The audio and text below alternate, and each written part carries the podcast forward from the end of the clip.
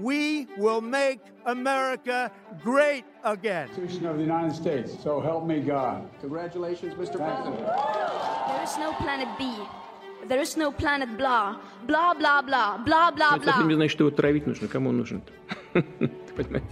Это- Если бы хотели, наверное, довели бы до конца. And yet, again, we have said no to Brexit. Una guerra invisible, pero que deja más heridos y más muertos a veces que las guerras visibles. Vive la République.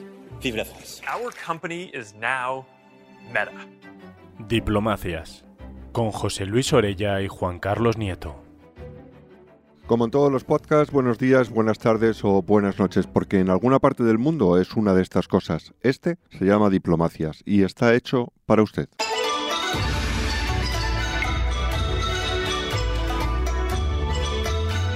La Guerra Fría ya no es un muro en Berlín ni un telón de acero en Europa. Con la venia de Ucrania, el gran conflicto está en el Pacífico, en una isla a la que los españoles llamábamos Formosa, hermosa, en 1624, cuando era nuestra.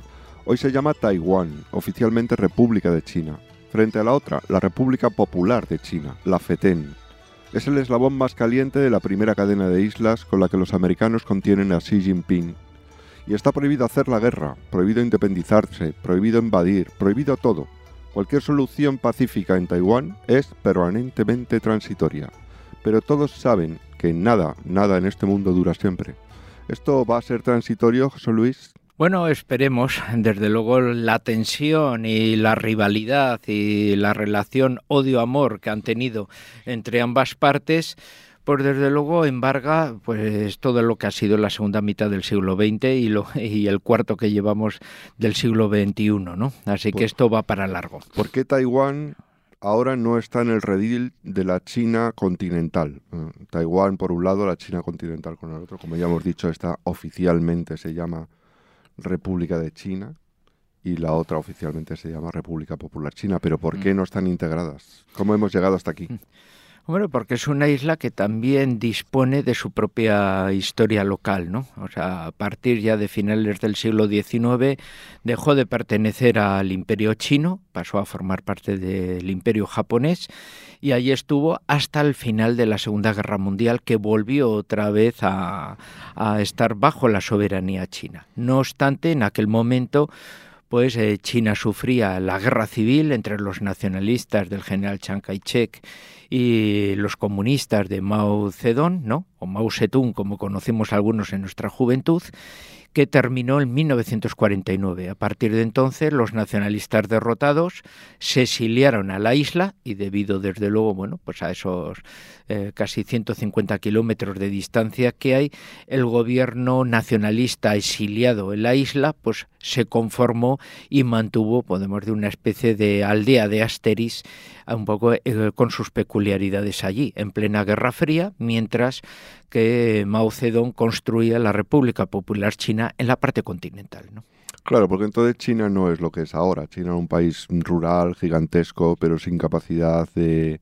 Ni siquiera era capaz de pasar el estrecho de Formosa para invadir eh, lo que hoy es Taiwán. Es decir, no tenía capacidad anfibia, no tenía muchas cosas. Bien, hemos llegado aquí por un devenir de la historia verdaderamente extraño, ¿no? Porque al final es la rendición japonesa, la propia guerra civil china la que hace que tengamos estas dos chinas, y ya acabo de decir la expresión maldita, ¿no? Porque lo importante es que mm, desde el 79, ¿no? Desde el 79 en que eh, los americanos en su realpolitik de Nixon y Kissinger deciden que, que bueno, que se acabó, que la, la China FETEN, la de verdad, va a ser la popular y entonces expulsan de Naciones Unidas a la China de, Taiwán, pierde, hasta tenía asiento en el Consejo de Seguridad eh, de la ONU, ¿no?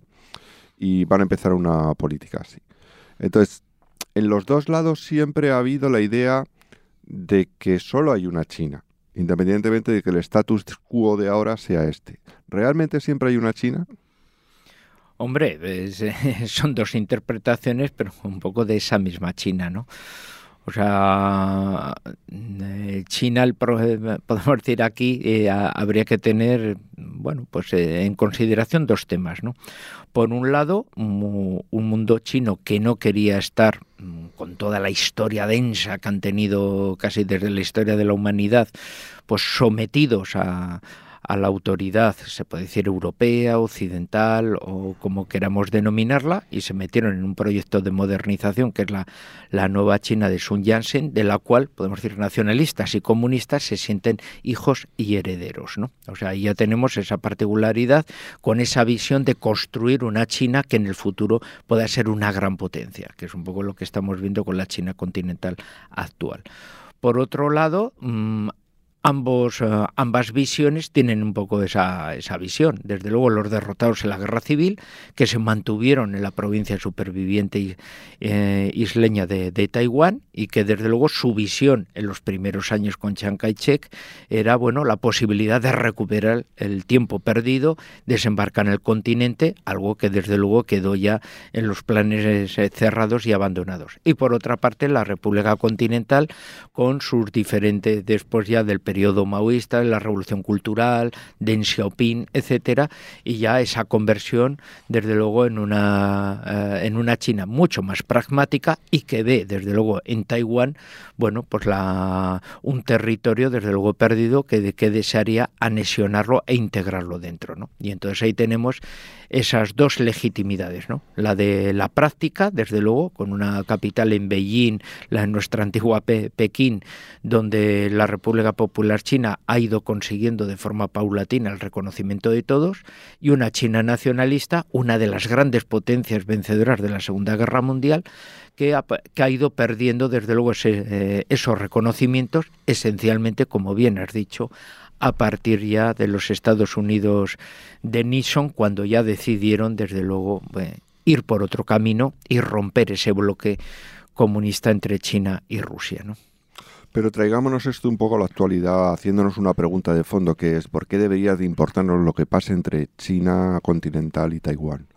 Em, ¿Por qué? Pues, pues porque desde luego Taiwán no es una potencia mundial, ni económica, ni, ni política, ni militar.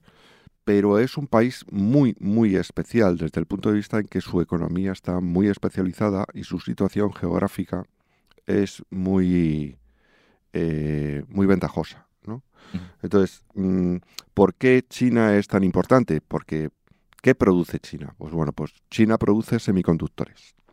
Los semiconductores están absolutamente en todas partes. Eso hace que una isla remota del Pacífico acaba de venir a nuestra vida cotidiana. Es decir, eh, la mayoría de los semiconductores, que es con lo que se hacen los chips, con lo que se hacen los chips que están en los ordenadores, en los teléfonos, en los electrodomésticos, en las industrias, en todas partes, la mayoría de los chips de alta sofisticación, es decir, por debajo de los 9, 10, 5 nanómetros, se fabrican en Taiwán. Y solo Taiwán tiene la tecnología para fabricarlos. Una tecnología que se ha demostrado difícil de trasladar e implantar a otras partes. Así que eh, Taiwán tiene un papel muy importante en una expresión que con el COVID ha tenido mucha fortuna y que ya todo el mundo al menos ha oído, que es que es una parte fundamental de la cadena de suministro. Eh, es decir, sin Taiwán nuestro mundo moderno, eh, tecnológico, pues no funciona. De manera que es muy importante de quién sea Taiwán y quién mande Taiwán. Y la otra razón, tal vez creo que puedes explicarlo mucho mejor tú, es que forma parte del eslabón, es uno de los eslabones de la primera cadena de que es un concepto geopolítico y militar, ¿no?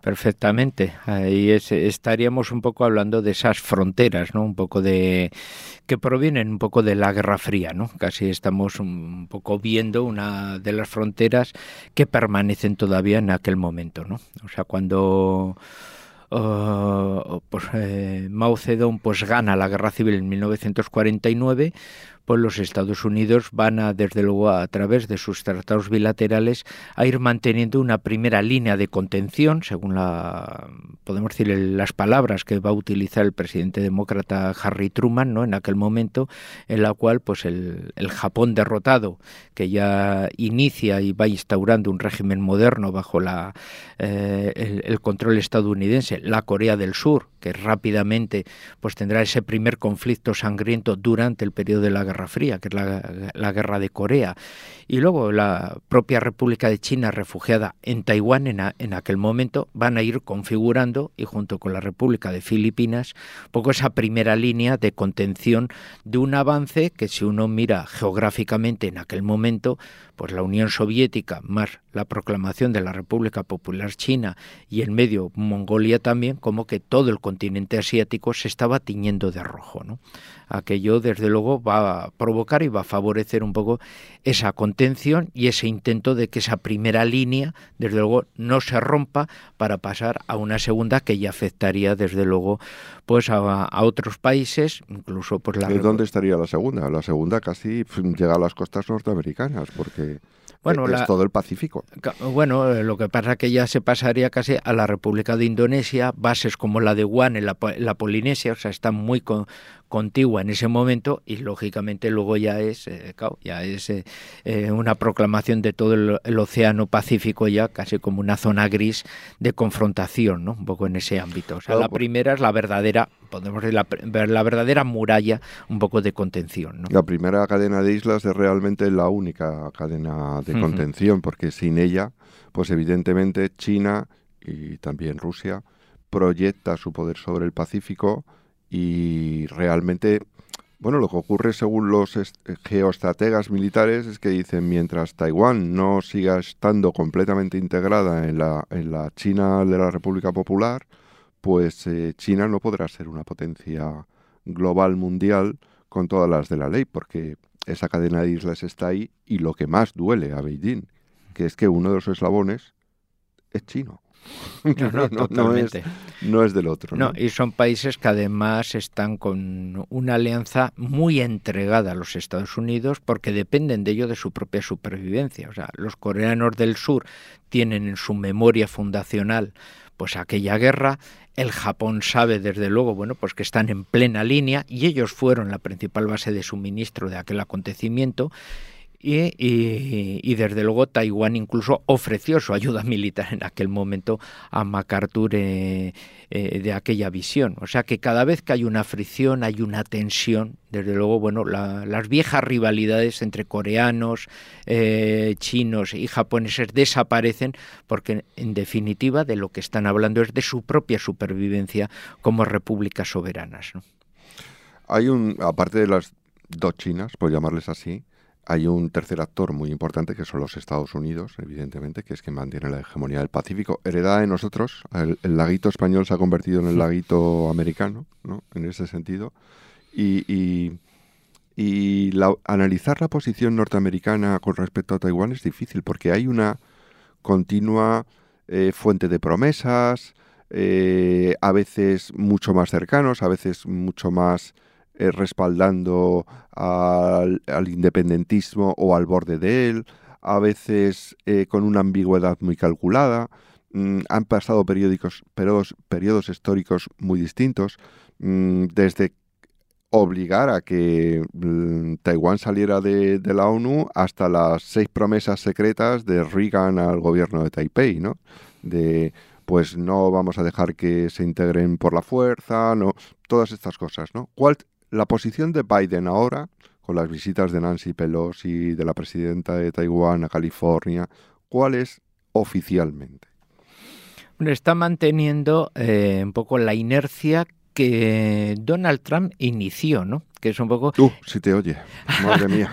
pero en realidad está repitiendo y está aprovechando mucho la tendencia que su antecesor tuvo en, eh, en, el pasado, y es esa recuperación de no dejar abandonados a, a ciertos aliados. Taiwán siempre ha sido el aliado fiable que han tenido de toda la vida allí, ¿no? Hasta que Nixon, por situaciones geopolíticas y por romper el comunismo, se puede decir, internacional, pues decidió estrechar relaciones con la, con la República Popular China.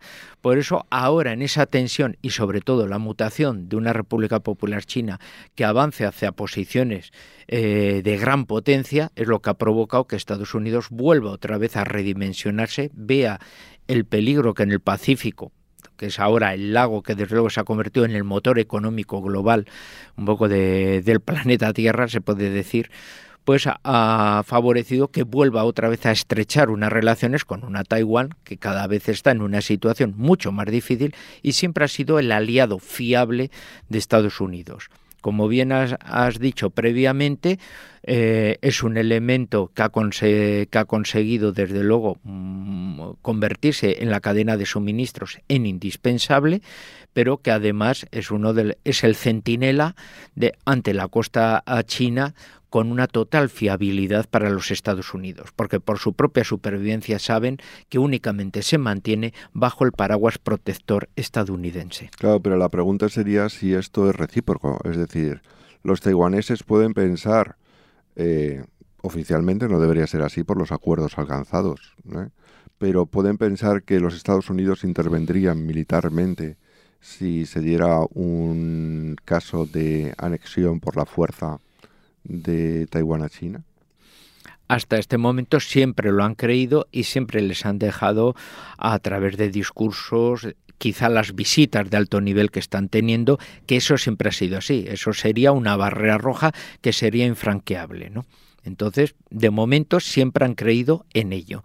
Otra cuestión son las situaciones que puedan darse en el futuro. Pero desde luego mm, las visitas que, se dan desde luego de personalidades de alto nivel a la isla, lo que están demostrando es que desde luego mm, esa confianza está asentada y que ellos están protegidos y que ellos no van a abandonar los Estados Unidos la palabra dada en décadas anteriores a los taiwaneses. ¿no?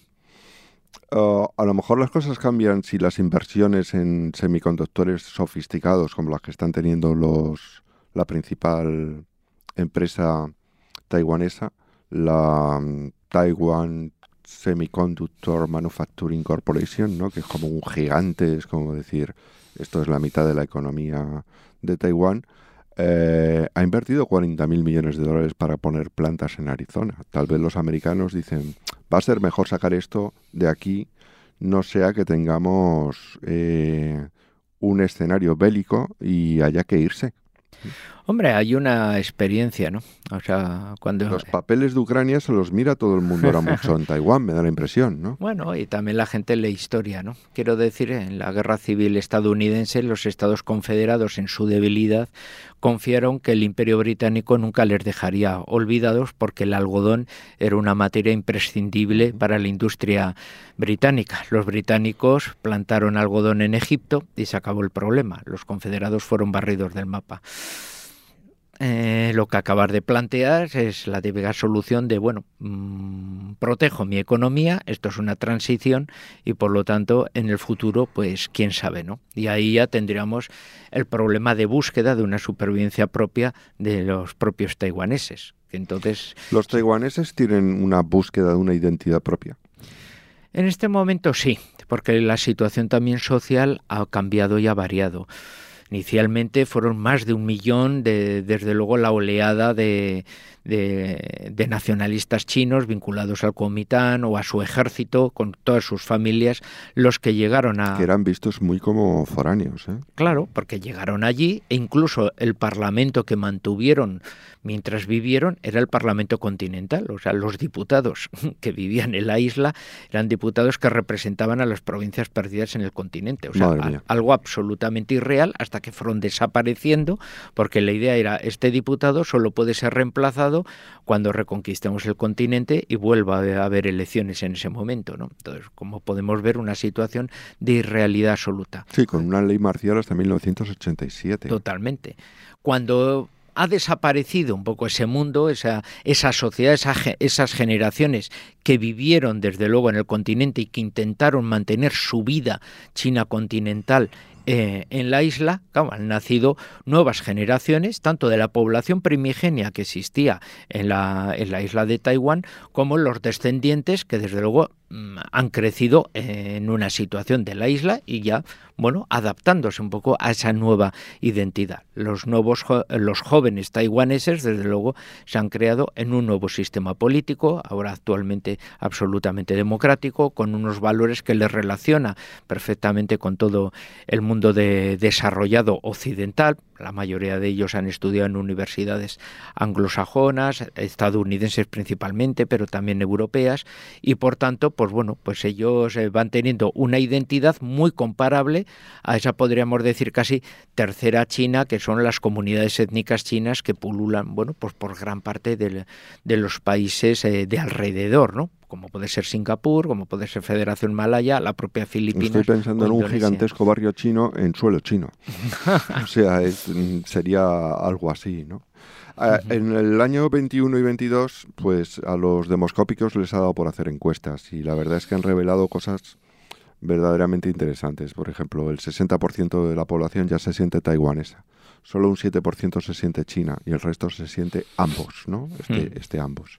Esto es casi lo contrario, o sea, cada una de estas cifras son las contrarias a las de los años 90. Hmm. Sobre todo en el 92 en que se, se llega a esta política pendular que tiene Taiwán, ¿no? Porque en el 92 se llega al consenso entre la China continental y Taiwán de que solo hay una China. Vale, muy bien. Pero luego, cuando se levanta, acaba, no ha pasado mucho tiempo de que se levantara la ley marcial. Y toda la oposición constituye ahí un partido de oposición al Comitán, ¿no? Y, y, ahí hay sectores independentistas. ¿Cómo está el independentismo en Taiwán en este momento? Hombre, es, es una alternativa que va, que esencialmente se ve incrementada por dos aspectos. Por un lado, es una marca nueva, es una marca nueva que los distancia de lo que puede ser esa identificación con un mundo chino, con un autoritarismo, con un totalitarismo continental. Es crear, desde luego, bueno, una identidad vinculada con las libertades, con el sistema democrático, con el sistema parlamentario. Ahora nos une eso con un segundo tema, que son los reconocimientos internacionales.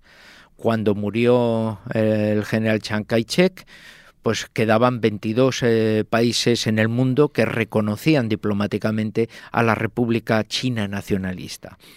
Ahora eh, están bajando ya de la barrera de los 14, ya quedan 13. Esto de mm, forma... Esta semana se ha ido Honduras. Ahí está. Y entonces de forma progresiva vemos que se va quedando sin representaciones internacionales. Esto desde luego es una caída libre hacia abajo y que por lo tanto el independentismo, la creación de una nueva identidad abriría la oportunidad para un reconocimiento desde luego masivo a nivel internacional y revertir desde luego la desaparición en todos los organismos internacionales que está teniendo actualmente. Pero aparte, bueno, por hacerte un apunte con lo del autoritarismo, eh, también he encontrado una encuesta en el que se le pregunta a los taiwaneses que si China dejara de ser autoritaria y fuera una democracia, bueno, más o menos occidental, y tuviera unos niveles de bienestar económico parecidos a los que tiene Taiwán, que se supone que son las dos barreras importantes para una integración, que si les parecería bien integrarse en la China popular. Y la población dice que no. O sea, esas dos razones que parecen las, los obstáculos más visibles o evidentes cuando se pregunta específicamente por ellos, lo que dice la gente es que eso no importa, que no. Lo que apunta a una identidad eh, nacional taiwanesa nueva creada e incubada en las generaciones eh, más jóvenes. También es verdad que, como bien dicen los demás, los, los que hacen demoscopia allí, eh, puede que el país lo hereden los jóvenes pero las mayorías eh, electorales no las configuran los jóvenes, porque los jóvenes no son muchos. Hmm. Son los mayores los que son muchos.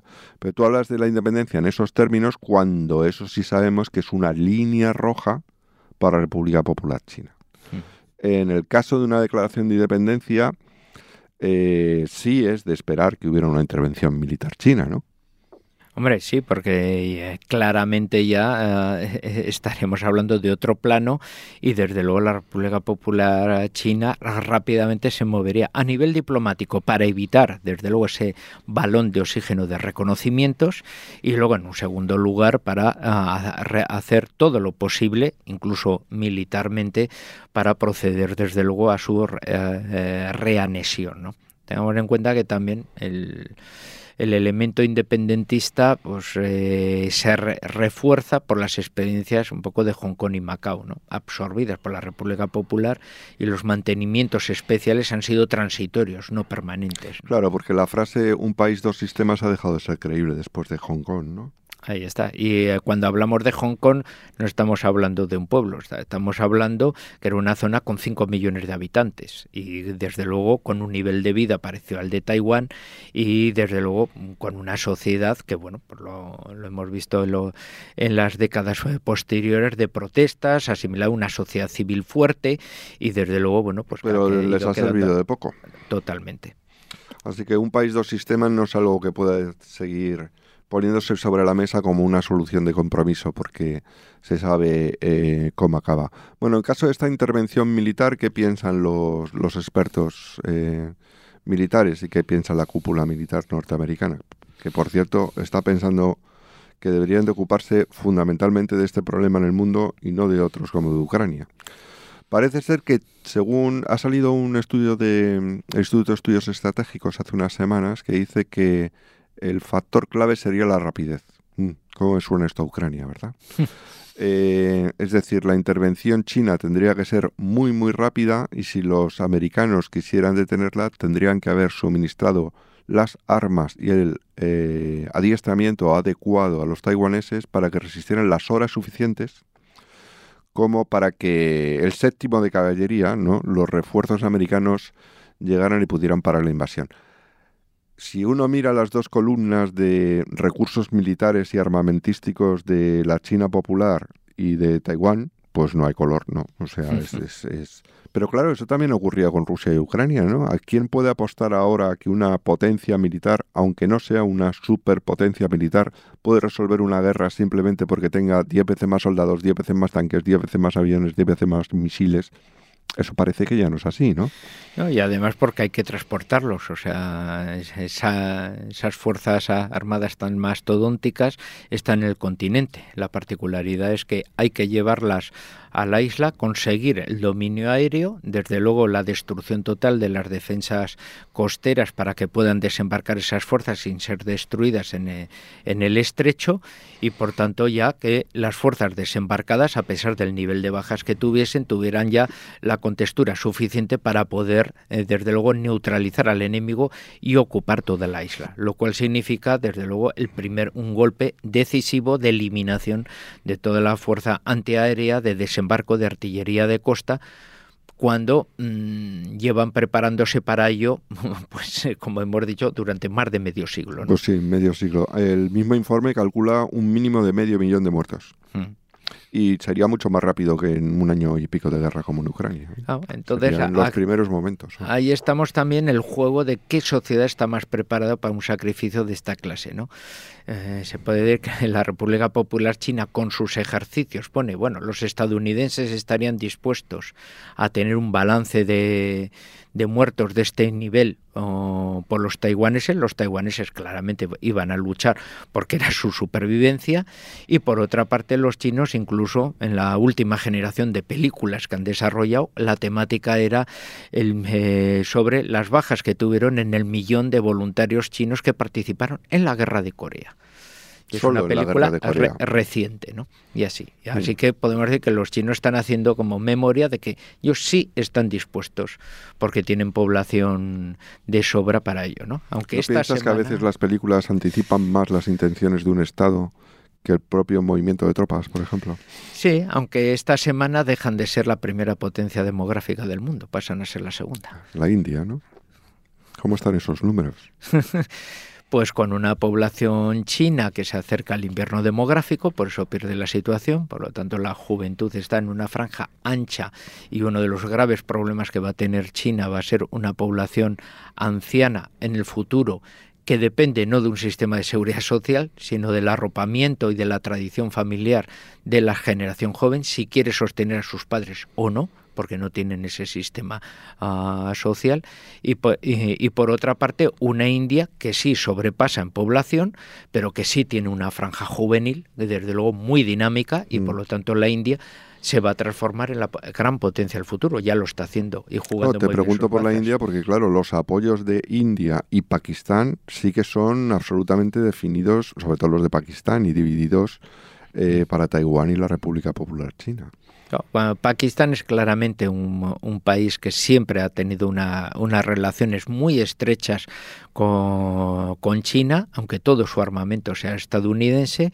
La India cada vez tiene unas relaciones mucho más abiertas con Estados Unidos, con las potencias occidentales, aunque todo su armamento pues lo compra Rusia. Entonces vemos aquí. Sí, eh, están ocurriendo estas cosas porque, claro, las guerras antes eran como mucho más claras. Ahora resulta que eh, un país hace la guerra al otro y los dos siguen siendo interdependientes económicamente. Por ejemplo, sería este el caso.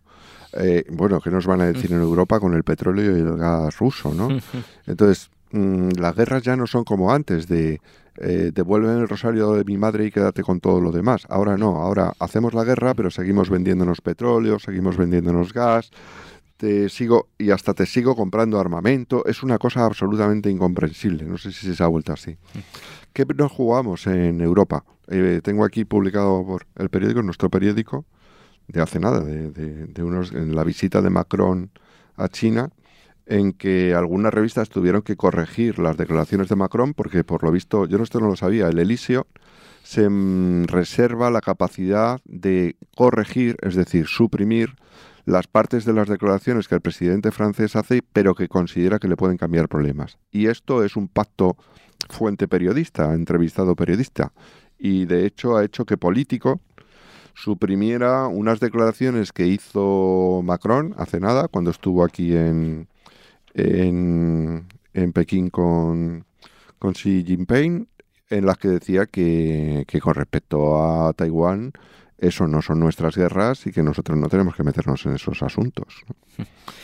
Hombre, Macron, eh, que está ahora en unas cotas muy bajas de popularidad, está intentando recuperar, bueno, lo que siempre ha sido el tradicional discurso soberanista francés, ¿no? Que sabe que eso eh, eleva un poco su posición como estadista, porque el, el, nacionalismo y la particularidad francesa siempre está muy bien vista por la sociedad. Y eso también pues, le ayuda a tener un cierto liderazgo de la posición europea.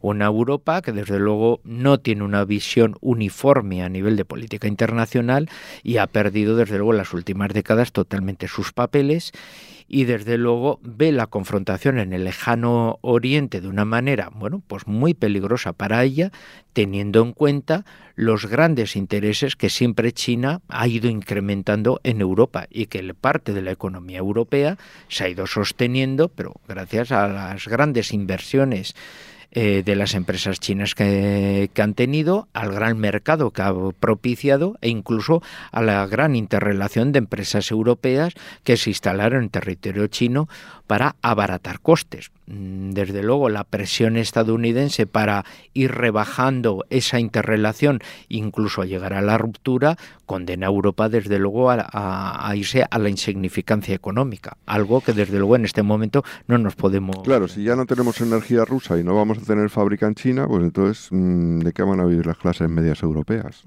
Pues de ser los guías turísticos de los grupos estadounidenses que visitan ese gran museo llamado Europa. Suena triste, suena verdaderamente triste.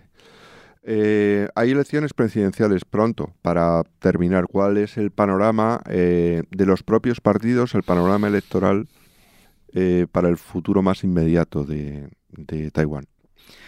Hombre, los dos grandes partidos existentes allí, pues el Partido Demócrata Progresista tiene desde luego la, jefatura de, la República, ¿no? Y, y, por tanto, bueno, pues la presidenta pues bueno, pues intenta reflotar o desde luego revalidar con las visitas de las grandes personalidades un poco la propia posición, un poco de su partido, un partido que desde luego, bueno, pues intenta resalzar y ser la, la interpretación poco de ese sistema democrático, muy de futuribles, muy en los principios de la cultura woke que va desarrollando también Estados Unidos y que ellos, podemos decir, comparten casi al 100% un poco toda esa argumentación. ¿no? Por otro lado, el Comitán, desde luego, oh, tiene una necesidad de recuperar un liderazgo taiwanés, porque ya desde luego el discurso, desde luego propiamente chino, está totalmente caduco y, representa una parte muy baja del electorado, pero desde luego sí que tiene una gran relación con la interrelación económica que tiene con la República Popular China. ¿no? Por lo tanto, esa gestión del desarrollo eh, taiwanés y de apaciguamiento de las relaciones con la República Popular China son un poco las grandes bazas que intentan desarrollar el nacionalismo chino del siglo XXI en el aspecto un poco de decir, bueno, con nosotros no habría tensiones, se relajaría la situación y volveríamos al consenso del 92. Y por lo tanto a desarrollarnos económicamente, que es lo que siempre nos ha ido bien y con un gran nivel de vida. Pero hay pues otra encuesta, ya sé que parezco el niño repipi de las encuestas, pero me las he mirado. Hay otra encuesta en que el valor de lo económico frente a la soberanía, el valor de lo económico para la población taiwanesa ha ido cayendo. O sea, fíjate, y, estamos hablando de chinos, ¿no? Es decir, los negocios han, son cada vez menos importantes en el, en el ideario taiwanés y la soberanía es cada vez más importante. Sí, pero siempre y cuando eh, la sociedad mantiene unos grandes niveles de, eh, de, vida. O sea, una persona se hace más idealizada cuando no tiene por qué preocuparse de lo que lleva a su estómago. Entonces, la sociedad taiwanesa es una sociedad que está con unos niveles, desde luego, de los más altos eh, en la región y, por lo tanto, bueno, pues se pueden dar, desde luego, bueno, un poco a esas aperturas. En el caso, desde luego, de una crisis económica y de, y de que tendrían, como les ha pasado en la historia, que volver a readaptarse a una nueva situación. Tengamos en cuenta que los taiwaneses empezaron vendiendo piñas a los japoneses y ahora resulta que, que, son los reyes de, los la nueva tecnología. De las, eh, tecnologías más sofisticadas del mundo. Están acostumbrados a adaptarse a la economía sabiendo que viven en una isla de muy pocos recursos. Por lo tanto, el principal recurso es el talento de innovación que tiene su propia población. ¿no? Así que siempre tendremos que estar abiertos a las grandes sorpresas que nos pueden dar. Y en términos políticos también hay otra incógnita, que es qué va a pasar con la nueva generación de jóvenes. Quiero decir que eh, los dos partidos tienen miedo a que los más extremistas de los jóvenes suban a los puestos de mando, como ya ocurrió en el comité, que estuvieron a punto de dar un golpe ahí interno, y como está pasando con los jóvenes más independentistas del Partido eh, Democrático de Progreso. ¿no? Eh, tuvieron esta generación de los girasoles que se encerraron en, en los ochenta y tantos, ¿no? En, en, el Parlamento para impedir los acuerdos económicos con China, en esa especie de luna de miel que empezaba y que se vuelve cada vez eh, en una discusión turbulenta y que luego vuelve a ser otra luna de miel y pendula de esta forma, ¿no? Hay una incógnita muy grande con, no con estas elecciones que vienen ahora, sino con algo más a medio plazo, los próximos 10, 15 años, cuando los políticos de los dos partidos se vayan jubilando. Y, por ejemplo, nadie sabe qué piensa la generación posterior de jóvenes a los girasoles. Es decir, nunca han conocido una China débil, siempre han conocido una China fuerte. No se sabe qué les puede parecer. Eh, creo que hemos repasado todo. Nos gustaría que la isla siguiera siendo Fermosa, ¿no? O Formosa, que significa hermosa en español y que fue nuestra 1624. Una anécdota. Cuéntame lo de la frontera que hemos tenido con Japón. Hombre, hay, que tener en cuenta que desde nuestra época, se puede decir, de máxima presencia con Felipe II, cuando España estaba situada en el archipiélago filipino y por lo tanto, bueno, pues todo el comercio chino se vehiculaba a través de Macao, pasaba a Manila y por tanto se iba a través del Océano Pacífico hacia América, pues claro, teníamos esa frontera por la particularidad de que, bueno, pues teníamos muchas operaciones corsarias de Holanda holandeses, de ingleses que querían interferir allí y se instalaron precisamente en la, en la isla de Formosa. ¿no? Nosotros vamos a tener una, una presencia, tendremos en la parte septentrional de Formosa una, eh, bueno, instalaciones por una parte de evangelización de dominicos, pero también una, una defensa militar eh, con un fuerte, con guarnición española, para proteger esa relación marítima del continente con, con Filipinas, claro, y teníamos frontera, desde luego, bueno, pues con el imperio nipón, que desde luego pues tenía ya su presencia en las islas. Así que esa pregunta de ¿España alguna vez tuvo frontera con los japoneses? Pues sí, tuvimos frontera con ellos. Aunque fuera en una Taiwán ocupada por los japoneses después de la China, de la guerra chino-japonesa. Bueno, pues cuando quieran volvemos. Que nos lo pida la ONU y volvemos y ponemos allí paz. No hay ningún problema. Sacamos unas tortillas de patata, hacemos la diplomacia de la paella y se acabaron las tensiones. Catherine, muchas gracias por el sonido. José Luis, tú y yo nos vemos en la próxima. Diplomacias es un podcast de la Universidad CEU San Pablo para el debate, con la colaboración de la Academia de la Diplomacia.